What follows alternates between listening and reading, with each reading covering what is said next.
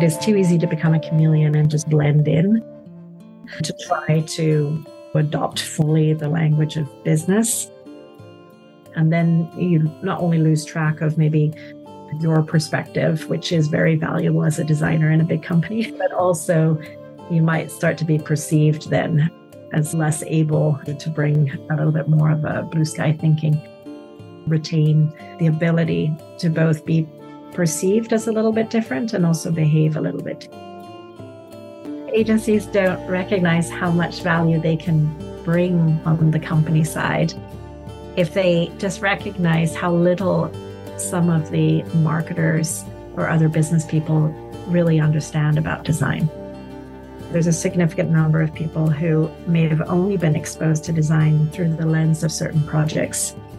My team also plays the role of trying to do a little bit of matchmaking between teams and agencies and internal teams just to make sure that we can calibrate and fill some of those gaps with regards to understanding the process of design.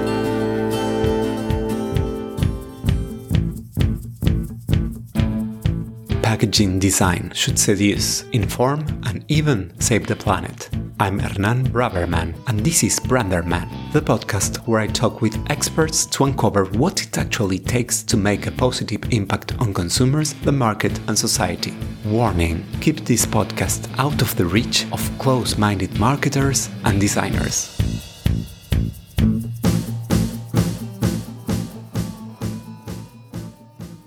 Before the interview, let me introduce my design agency. brands with purpose. Human, agile, honest brands that leave no one indifferent. Tridimage creates and revitalizes brands to imagine and shape the future. Tridimage, the branding and packaging design agency for bold brands. Today I had the pleasure to speak with Ximena O'Reilly, Global Head of Design at Nestle. Since her arrival at Nestle in 2013, Ximena has spearheaded a design revolution, introducing innovative work methodologies, digital tools, and dynamic resource models. Together with her team, she ensures every department, regardless of its function, is equipped to drive brand building activities, emphasizing the critical role of brand identity and design. In this episode, Ximena shares her remarkable journey, transitioning from the agency side to the client side of the industry we explore the fascinating world of crafting a brand communication standard that engages all five senses, and how backstories are intricately woven into product packaging, creating powerful brand narratives. Additionally, we reflect on the unique challenges and experiences Ximena has encountered as a woman in both the corporate and design realms. Today, with me, Ximena O'Reilly.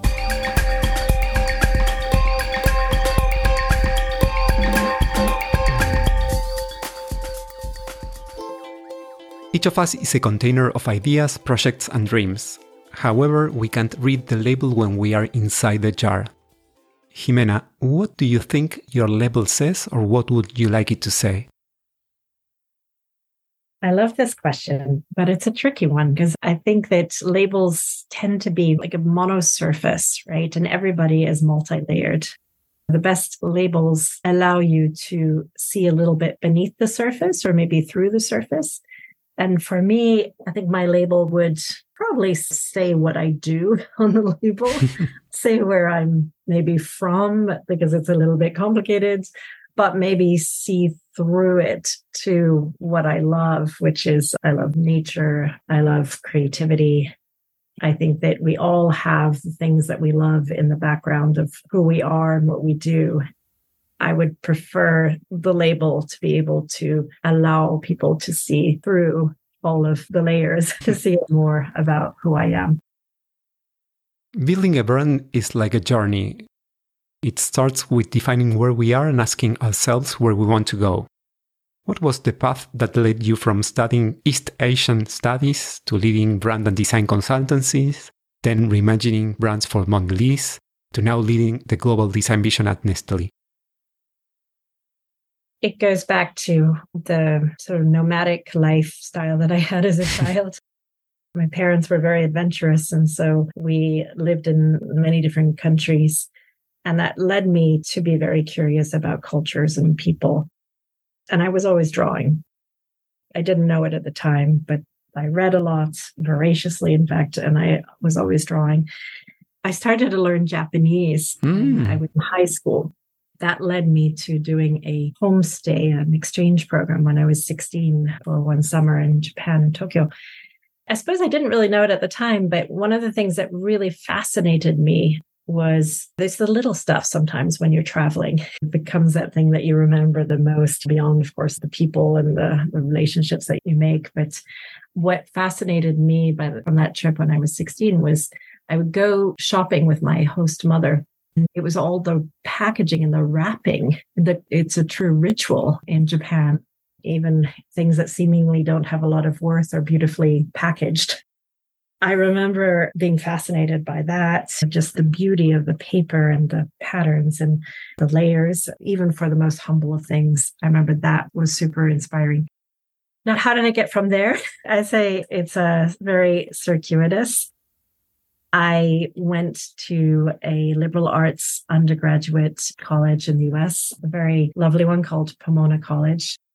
I really wasn't sure what I was going to study. I knew I was interested in people and culture and history. But then my focus became East Asian studies simply because I was super interested in Japanese culture at the time. And then I started to become very interested in transnational identity. And I think I was honestly in my 20s trying to figure out who I was because I had been born in Chile grew up in Europe, then moved to the US, and, you know, gone to a few other places along the way. And so sometimes it's easier to try to make sense of things through the lens of someone else. A group of people that, of course, I was not Japanese, but I was super interested in Japanese history, Japanese culture, and also migration of Japanese uh, around the world. And then after undergraduate, I started in publishing and then I had a fortuitous run in with someone who became very influential in my life, who was an architect and was involved in designing a new space for a design agency. And so said, What interests you about publishing? Like, why don't you go into design? You seem to be mm. more interested in the design work that you're doing. I got contacted by someone who was working at an agency called Landor and they were having some sort of cultural issues with one of their clients who was a Brazilian client at the time and knew that I spoke a little Portuguese and I knew a little bit mm. about America. Everything started to click. You know, all wow. of a sudden, this area where I, I really like design, but I felt like there was this academic and learned experience side of understanding the world or being curious about the world, curious about people, understanding a few different languages. And here I was asked in this agency in San Francisco to help connect the dots. And that sort of opened my eyes to this world of branding. And that led to then working at an agency called Interbrand and then another agency that brought me over to Switzerland, back to a country I'd lived as a child to work. It was an agency called LPK, working with one of their big clients, was Procter and Gamble. And after a few years there, I was approached for a role at what was Kraft Foods at the time to have a role as a design leader in their European operations. That what led me to the client side of the business. And then a few years later, Nestle reached out so a long journey that I don't think I ever anticipated as that 16 year old fascinated with really beautiful handcrafted packaging in Japan. What do you miss from the agency life and what do you love about the in-house design environment?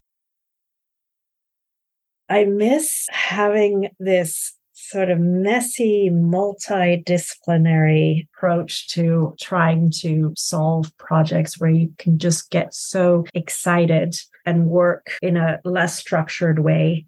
Sometimes it goes a little off the rails, but this combination of experiences and creativity whether it be designers or strategists or production or the account people all coming together and trying to really solve a problem. That energy I do miss because while at on the client side you have that in different forms and there are different types of disciplines that come together. Yeah. But it tends to be much more structured one hour for this two hours for that maybe a workshop for this. And And that sort of more free flowing creativity is something which is more rare, at least in the companies that I've worked at. But on the other hand, I think what I really appreciate about being on the company side is I have greater line of sight and insight into what the ultimate ambition could or should be, as well as what are some of the barriers that is a little bit more opaque when you're on the agency side. Some of those barriers can be tangible barriers, lack of budget or timeline or constraints on if it's something to get printed or printing side of things, etc but it could also be some of the stakeholders, the different levels of approvals. That is sometimes really difficult when you're on the agency side to anticipate, and it's a little easier when you're on the inside. what are some of the design lessons you have learned over the years in your role as global head of design at large corporations? It's to quite quickly understand the language and the culture of the company where you're working at, but also retain the ability to both be perceived as a little bit different and also behave a little bit. It is too easy to become a chameleon and just blend in to try to adopt fully the language of business. And then you not only lose track of maybe your perspective, which is very valuable as a designer in a big company, yeah. but, but also you might start to be perceived then as less able to bring a little bit more of a blue sky thinking.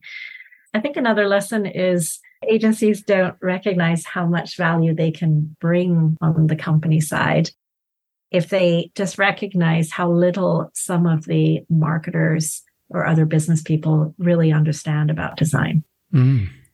This is not across the board general truth, but there's a significant number of people who may have only been exposed to design through the lens of certain projects.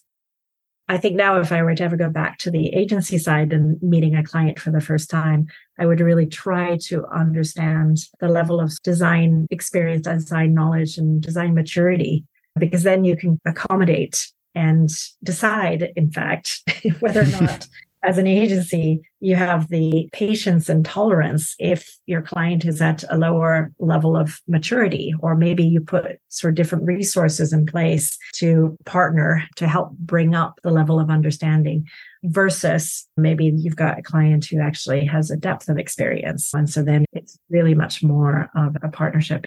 And in a large company like Nestle, we have all of that spectrum. yeah, I guess so. So I also, my team also plays the role of trying to do a little bit of matchmaking between teams and agencies and internal teams just to make sure that we can calibrate and fill some of those gaps with regards to understanding the process of design. If you could relive a moment in your life related to your career, what would it be? Honestly, I think that the first six months when I arrived at Nestle was one of the highlights. And if I could relive it, I would enjoy it just as much, but I would probably do some things a little bit differently because in those first six months, I had the amazing opportunity to travel a lot around the world and get exposed to how different Nestle is in both in terms of the brands, but also a little bit of the culture and the ways of working in different parts of the world whether it's the Philippines or India, mm. US or Brazil or Mexico or around Europe or Middle East, such vast differences. And it very quickly made me realize the opportunity, but also the vastness, right, of the challenge ahead. What do you think of the professional you are when you look in the mirror? I'm, of course, proud of what I've been able to achieve. I'm sometimes a little bit mystified and puzzled at what, what I'm doing, to be very honest. But I'm also conscious of the fact that I have been told by both designers, but also women, that I've been a role model. That's probably the piece that makes me the most proud looking in the mirror because I don't fit squarely into the corporate mold. I don't try to. I try to be myself and bring myself. And I'm quite an introverted person. And in a big corporate setting, that can be challenging, but I've learned to live with that. But being able to do that and also, you know, do quite well in my career, I think is gratifying to me. But I think it's also really nice, I think, for others, especially younger women who might also feel like is there really opportunities to climb a ladder like, yeah. Uh, like Nestle? And indeed, there is. What challenge did you face as a woman in the corporate and design industry? For many years, I was one of the few women who might have been in meetings or in situations of trying to influence some decisions especially in the corporate world. As I said, it has changed, which is great. But definitely when I started at Nestle, it was very male environment. And then when I was on the agency side, frequently the, the main decision makers on the client side were men. It's a challenge because you can't help but second guess how you're presenting yourself in that sort of an environment. But it's also, I think that the opportunities today are evolving I guess you could say I'm optimist of change, but there's still a huge amount that needs to be done. Yeah. Can you describe the brand building process you introduce at Nestle? How do you establish the strategic framework for your brands and then how you ensure that it cascades to all of the markets? About 15 years ago, there was a construct called Brand Building Nestle Way that was introduced. And it was really good at looking at who's the consumer and what's the brand strategy. But there really wasn't uh, room for understanding the brand identity or design. The first thing that I did was I introduced something that's become the five senses. Actually, it was a very lazy way of naming it because I thought we would probably rename it, but it stuck. And that my sneaky way of trying to get more than just the marketers to talk about the brand identity and the brand mm. expression. So we invited the R&D teams, the product developers, different agency types, not just the design and the creative agencies, but also uh, digital agencies to really spend time thinking about how to bring the brand strategy to life, the brand essence through the lens of the five senses so that we could artificially pull the senses apart and then construct sort of a vision of how we would want people to feel about the brand in the future. That then becomes a less subjective exercise to then look back at how your brand is actually behaving today. And then you can go down to the level of logos and colors and materials and sounds and all of that. It just gives that little bit more of a tangible vision of what you might want to have people feel about your brand in the future. So that was the first thing that we addressed. Then we brought in a design process process is super important, especially in a big company that has loads of processes, but design didn't.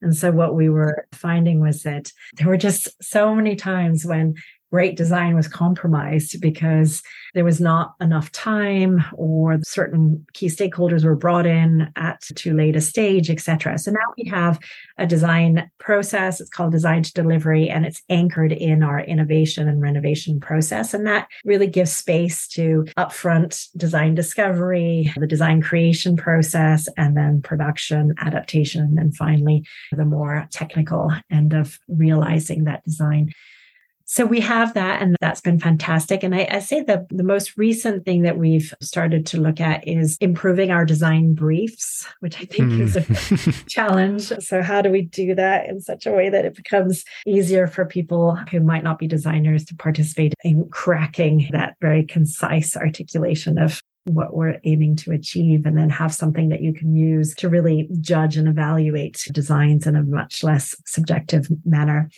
but also looking at what we call portfolio architecture, which the industry might recognize as brand architecture, but really getting down to that level of connecting between the brand strategy through to your articulation of the brand identity, deciding what are the different pillars of both your current and your future portfolio, but articulating that around the needs of different consumers. And then going down to the level of what are the different brand properties and behavioral aspects of both the product and the brand and service experience that help frame how a innovator or a design agency might then bring the experience to life.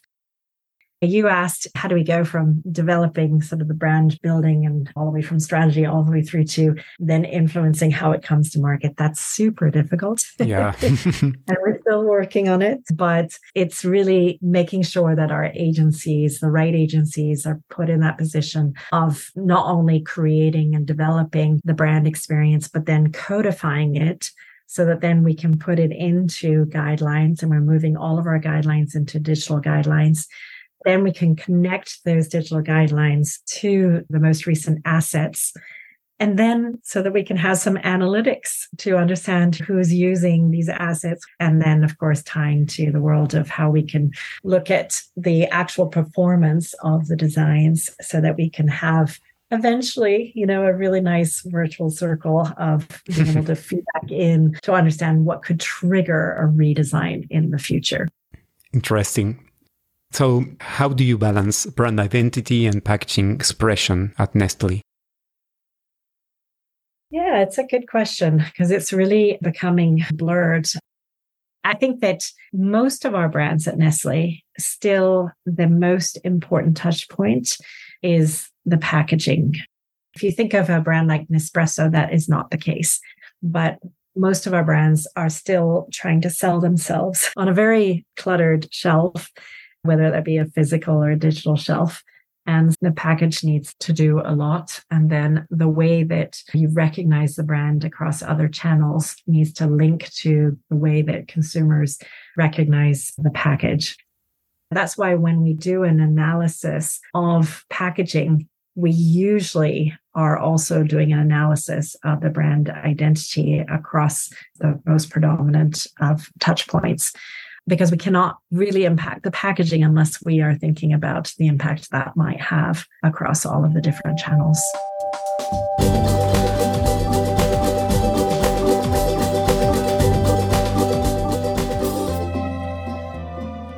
Design can be noticed, connect, be relevant, add excitement to the mundane. Design can change opinions and nudge positive behaviors design can meaningfully communicate purpose. Ximena, can you describe in more detail the five senses process? We started it back before COVID. And back in those days, we would do some pre work that usually the design agency would do work on identifying some of the key trends. There would be a review of how the brand was coming to life across different touch points. And then there would be if there were studies already done, some research on the way that consumers were relating to the brand or to different points of the brand experience, we would do that as pre work. Then we would actually have physical sessions, and those sessions were wonderful. So we always do an immersion in five senses, but those immersions usually are around you know, how do we want people to feel about the brand in the future, which might not be the way that people feel about the brand today, especially when you're re articulating the brand strategy. It's about taking a leap into the future to understand okay, if we really want people now to be thinking about this brand as being a brand that maybe is perceived as being quite mainstream, but we want to move it into a place where it is perceived as more premium, maybe more adult, more indulgent, then what is the place that we can even hold our session that could evoke some of those feelings? So we've done all kinds of sessions in different places. Some of them have been in sort of luxury resorts to get that feel of premiumness. Some have been, we did a wonderful one in Brazil. We did it with an earshot of a kindergarten so we could hear the sounds of kids playing for a brand that is really anchored in early childhood. We've done some five senses where we have visited open air markets. We've done so many things. So that's been really rich. We still do some in person. But what happened with COVID was something that which was already happening before because travel budgets were getting quite scrutinized. But what we did is we embraced mural and we recreated our process in a number of sort of uh, templates that just served as a tool to enable us to use this virtual dimension of teams, but to try to achieve the same. And of course, there you have to break it down into a number of sub segments because sitting in front of a computer for maybe eight hours is not so much fun. But we always also try to introduce this notion of an experience. So we sometimes for some of them we send kits in advance so that people individually can have an experience with the brand whether it be an actual physical experience or a cooking experience or again something that might take you to a space where you can imagine better where we would want people to be thinking about the brand in the future. So we've done that. We've also done some sort of live via teams experiences. It's a little funny and now that we can travel again, we are seeing that we're able to incorporate more people because we do these experiences in a hybrid setting. The fact that I think that we have cracked how to do things virtually in a multi-sensory way, which is not easy, allowed us to now have you know, a smaller group that can travel or who might be already located in one location to then have this sort of hybrid fluid experience with those who cannot travel. So the outcome of it ends up with, you could call it mood boards, but it's really trying to identify sights and sounds and other expressions of the sense of each of the individual sense that then can start to help you understand what we are trying to achieve and then articulating that through the lens of different principles. They are principles that start with a narrative, but then get more and more succinct so that eventually we get to a place where we can include the five senses in what we call our brand communication standard, which is essentially the guidelines for the brand. So that anyone who did not participate in the session comes onto the brand in two years' time, can pick it up and they can feel that five senses and understand you use it as a judgment criteria when they're looking at any kind of new experience that we might be creating for the brand, whether it be packaging, whether it be shopper activation, whether it be TV campaign, just always have in the background, not just the brand essence and the brand strategy, but also this layer of, hey, but this is how we want people to feel about the brand. That process is part of the brief creation process, or is it a later stage? It's earlier, actually. So it either exists already, and so then it's brought into a new brief. So it's always as a reference. Or if the brief itself is to much more strategic, then the five senses, we have at times revisited our five senses if they were done based on a strategy that has since evolved, then we go back and we, we might not start the five senses from scratch, but we call it design discovery. So in the mm. design discovery phase is when we would look at the five senses. Is it still robust? Does it still meet our needs? And if not, then we either develop it from scratch or we just revitalize it. How did you readdress the way Nestle organizes information in the secondary panels in a consumer centric manner? This predates me at Nestle, but for years we had something called the nutritional compass, which was a way of making sure that all information on the secondary panels linked back to Nestle and was really organized around nutrition. And that made sense, I think, back when it was designed, because at the time, Nestle was really trying to make sure, and we were one of the first to really make sure that everybody could see the nutritional information. But nowadays, with so much information that we want to include on our packs, we had to rethink. And especially because we wanted to make sure that all of the great actions that our brands were taking against our brand purpose was made clear to consumers. So if we were doing a lot of work on the packaging materials or on working with local communities or working on the reformulation of the product, all of that good stuff, how could we do it in such a way that was both understandable? so not a lot of technical terms, but really being consumer centric in the sense of, okay, let's break this down so that it can be engaging and understandable. Link to Nestle to make sure that we are very proud to make all consumers aware of who is the company behind all of our products. But then that if we're giving some space on a secondary panel to our brands with purpose storytelling, then something has to give, right? Because there's just too much information to put on the pack. So we ended up calling the way that we address our secondary panels the backstory. Because every movie has a backstory, every character in a book has a backstory, right? So, what's the backstory of a singular product? Well, it is a combination of things. It is, of course, the brands with purpose storytelling that we want to make sure people see and understand and uh, can react to. But it is also the backstory of the ingredients. It's the nutritionals. It's maybe the provenance. It's how can I recycle or dispose? What's the preparation instructions? So all of that, we have developed a system that allows each brand to bring it to life so that it works within the brand identity of that product brand. But it, it, think about it in terms of it's a an invisible framework that then just gets the skin of the brand put on it. Um, but it allows us to structure the information in such a way that we hope to not compromise so much on where things are placed and how understandable or readable the information is. It's a challenge. There's just too much information. We now have a strategy for how to look at expanding the experience beyond the secondary panels in a consistent and coherent way through the use of QR codes. So we call it connected packaging, but it's recognizing that no matter how good the design, how well structured the information is, you're still going to get to a point where you you just have too much information that if you're truly consumer centric then you need to make sure that consumers have a way of getting to the information that they need or they want as opposed to the sort of pre-selection of information that we have managed to fit on a lowly pack. what defines a great package design agency for you? Hmm.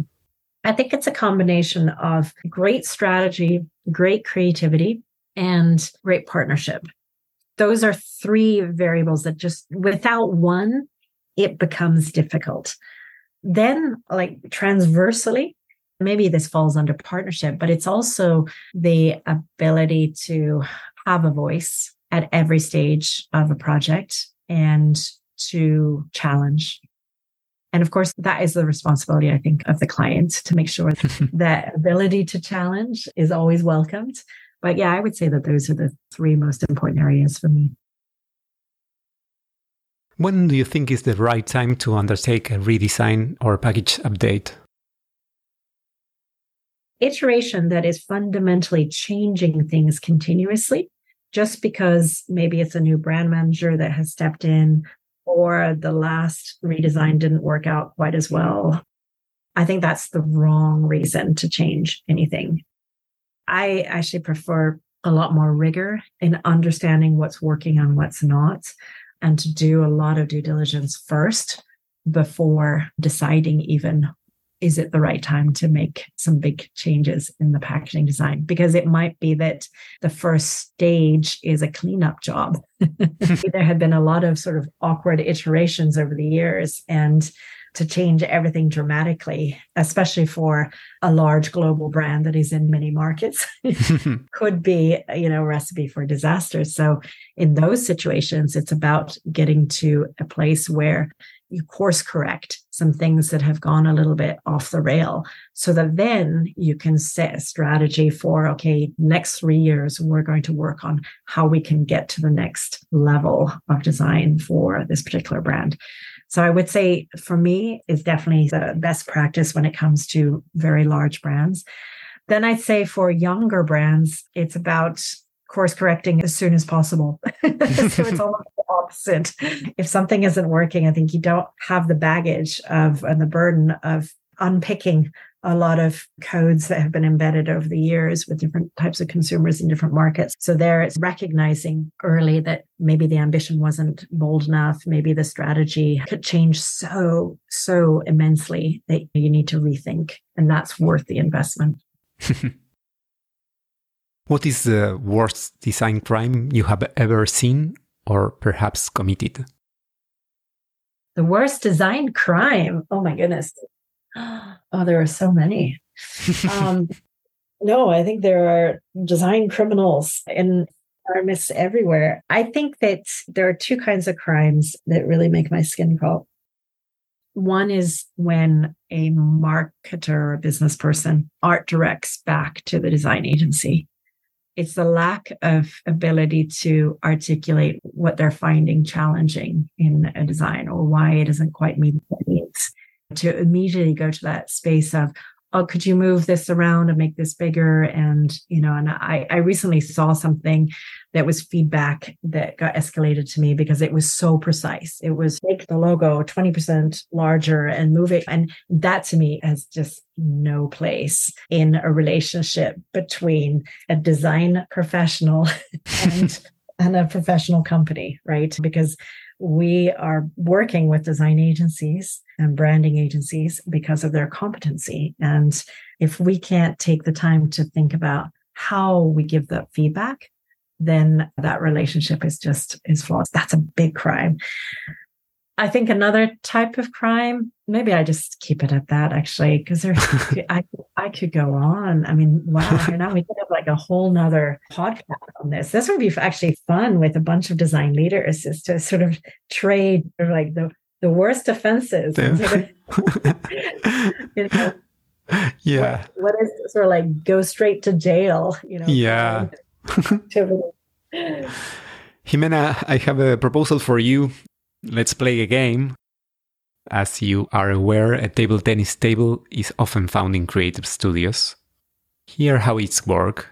I will ask you a series of quick questions and you will need to choose between two concepts. If you'd like, you can also explain your reasoning behind each choice. Are you ready for Branderman Ping Pong? I am ready. I am a designer or I am a consultant? Ah, interesting. I think for an agency, I'm considered a consultant. At work, I'm a designer. In my heart, I'm a designer. Close brief or blue sky brief? blue sky. I personally, I thrive on blue sky thinking and blue sky briefs. But when it comes to the way that our brands should be writing briefs or our brand managers, it should be definitely much more close in. But personally, it's all about blue sky. nice. Creative strategist or strategic designer? strategic designer. A creation project or a redesign project? That the ping pong ball just hit the net. No, because they're both, because I find them both fascinating. So I can't choose that one. Hang on. Okay. Focus groups or gut feelings? Gut feelings. There's a role for focus groups, but you got to have gut feeling. Mass market or premium market? I would say mass. I mean, many of the products and brands that I work on are actually considered premium. But what I actually love about some of the work that I've done throughout my career is that it is about trying to communicate and present products and innovation to a wide audience. And I find that super, super interesting and challenging. Big established brand or small emerging brand? I think I might have to go with a big brand, although I've worked on both and I love both. Conceptualization or execution? Conceptualization. Every designer is so concerned with the execution, right? So I have a lot of appetite to make sure that there is oversight all the way through to the end execution because there's no point in doing great creative design if it doesn't get executed. But definitely the focus is more upstream. Label design or bottle design? I think label. Forms follow function or forms follow emotion? Oh, I'd say both, but I'm leaning more on the emotion side. Leading designers or continuing to design all your life? I really like leading designers. remote work or face to face work? Mm. oh, that's a hard one. I love face to face, but you know what? I think that hybrid or virtual, there's so much power in that. I have connected with so many more people, whether it be at work or on the agency side, where there isn't this pressure to have to do things face to face. I'm more remote now. Interesting. A batch of another agency that you would have liked to have designed. Oh, this is going to probably sound obvious, but every time I see an Oatly package, I love how they've thought about every detail. You know, the copywriting is brilliant and the placement of the information and of course the design and no matter like what new product they come up with, everything is considered to the same level. So very, very envious of that.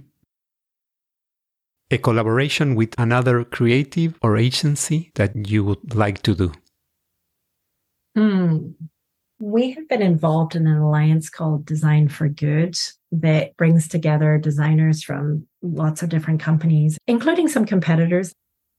What's been amazing about that is our designers get to collaborate with designers from different industries on solving real world problems. The whole concept of design for good is to work on a UN sustainable development goal and collaborate and, and end up with a design that can be available open source to anybody. But the reason I'm telling you this is that I actually would really like at some point to collaborate with someone who works in a completely different industry because I such benefit in that. I think that our collaborations tend to be with agencies that have deep expertise in CPG, in food and beverage. And there's huge value in that. But I think it'd be great to shake that up sometimes. And finally, great designers are born or great designers are made? I would say made. You have to be born with some way of looking at the world, which leads you in the direction of design. But I have seen so many great designers who have come from all different paths to get to the place where they are amazing designers or creatives or design strategists. So I, I would go with made. Ximena, what wisdom have you gained in the process of being part of the advisory council of Design for Good? If we bring in this case, it's about 600 designers together working virtually. All of them are working remote in small groups. They never have met in person. And if we partner them up with the right development organizations, the power of their ideas, their ability to use their skills to come up with solutions that anybody on a nonprofit side could bring to life is phenomenal.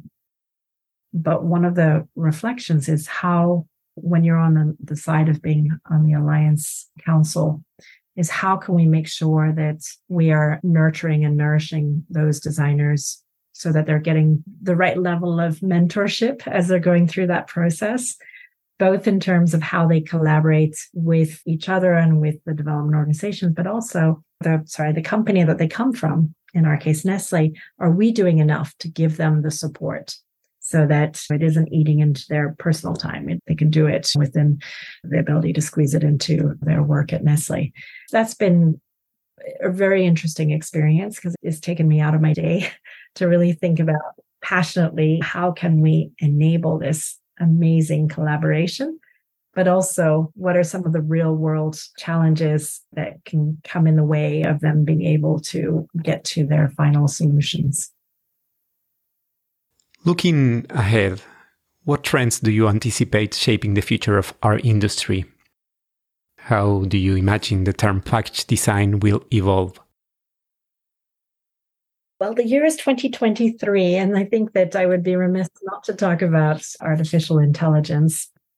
The shifts moving forward are going to be how do we make sure that our brands have very firm foundations so we know strategically what they stand for. what their brand identity and expression is or should be, or what the parameters are of how it can evolve, and how can we codify um, all of that, not only to make sure that as we look to make sure that the way that we have brand experiences across touch points can both be dynamic and shift and adjust, but also be highly consistent and coherent. How can we do that at pace, at speed, and leveraging technology? And AI plays a role in that. But AI is not the, the solution. The solution is how can we make sure that we are organizing ourselves both internally and also by extension with our agency partners to be able to take advantage of all of these shifts and not lose sight of our consumers and our brands in the process. What do you think designers should unlearn and relearn? You know, it's interesting because my eldest son has just graduated from design school, actually. Wow. And, uh, and, I was just at his university's graduation, which is a design school. So it was amazing to be in the audience, watch all of these young creatives from different creative disciplines go through their graduation. And what struck me is just how much optimism and fearlessness they have. They're not fearful of having an opinion and expressing it and trying things. And I think that designers, as they go through their career, should unlearn the filters that maybe have come in to maybe reduce their capacity to be as free and optimistic and as bold and fearless as when they're freshly minted coming out of a university. What is something that people don't know about you that if they did, they would be surprised? People think I'm American and I have a little bit of an accent, and I'm not. I'm born in Chile, but I actually have an Irish citizenship and English citizenship.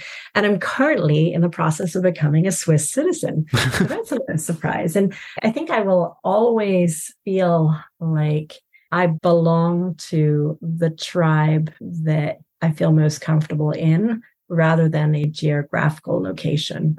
I hope someone from the Swiss government is not listening right now. because I do love Switzerland, but I feel very comfortable in different places. And the notion of nationality is becoming so important again. And I'm in conflict with it, to be honest. I think that it builds barriers. Our world is so fragile. We can't afford these barriers right now. yeah. What is the most important thing on your to do list for your professional life? What is your next adventure? Look, I think that this work that we're doing with Design for Good, I'm not sure where it's going to lead for me personally, but I do know that this work, plus some of the work that we've been doing, I described on the backstory, but also some work that we're doing to make sure that we're really embracing purpose at the core of everything that we're designing at Nestlé.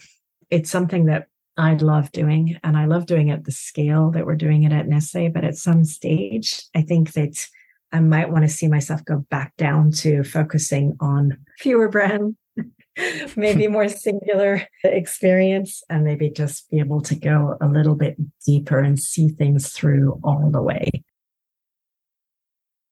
Ximena, thanks for this fantastic conversation and for sharing your backstory. your professional journey began with learning Japanese and along the way, you have explored the realms of French, German, Portuguese, and Spanish. Thanks for guiding us through the intricacies of design and ensuring that we don't get lost in translation. Hernán, thank you so much for inviting me. It's been really fun and a real pleasure. I would be totally game to get a bunch of designers around a virtual table to talk about the crimes, the crime scene that I think that we've all experienced. And, you know, I'm sure that we will continue to experience, unfortunately, but together we can be detectives and figure out how we can prevent some of those crimes in the future. I hope you have enjoyed this conversation as much as I did. You can check the episode notes for all the relevant links. I also invite you to follow me on Instagram and on my website, branderman.design. Follow the podcast in your favorite app so you don't miss the next episode of Branderman. the podcast where we try to uncover how to make a positive impact on consumers, the market, and society through package design.